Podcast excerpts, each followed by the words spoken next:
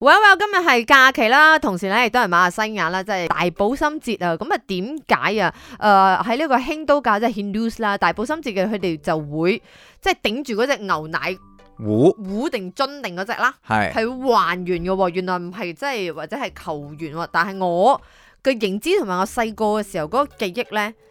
我記得係邊度 p u 附近係一個廟好靚嘅，然之後成條街咧就係鋪滿晒嗰啲打爛晒啲椰子咯。啊，唔係鋪滿佢係掟唔椰係佢係子掟到啊，掟到成地都條街係。都係啊嘛咁。其實我印象中，印象中如果講錯，sorry 吓，係因為咧，好似我哋洗一洗佢，等佢清潔咁樣嘅一個象徵意義哦啦我。我以為係即係誒許願啊，諸如此類啊。哦但係總 OK 之都係啲意頭嘢啦。嗯 OK，咁啊，點解佢哋就會頂住個牛奶壺去還原嘅咧？A，因為牛被視為聖物，呢個一定係噶啦，即係係好潔淨嘅，即係地位好高啊嘛。嗯你知啊，嗯牛 OK， B 牛奶代表富足，C 就係用牛去獻祭，牛奶咧就留低翻嚟，然之後冇可飲能嘅，，肯定唔會嘅。唔會係 C C 絕對係排除咗排除。嘅嗯牛，佢哋嚟講係神聖到不得之了嘅，而 Yes，且牛屎咧嗯，都可以攞嚟做誒燃料又得，肥攞料嚟做建築誒係誒材料又得。所以一定係 A 嘅，因為牛咧，即係如果你講喺大埔心節啦吓，咁佢哋點解要頂住呢一個壺咧，即係牛奶壺咧？因為因為佢覺頂得你咗只好牛啊嘛，好神聖。你明 冇？即係如果我可以今日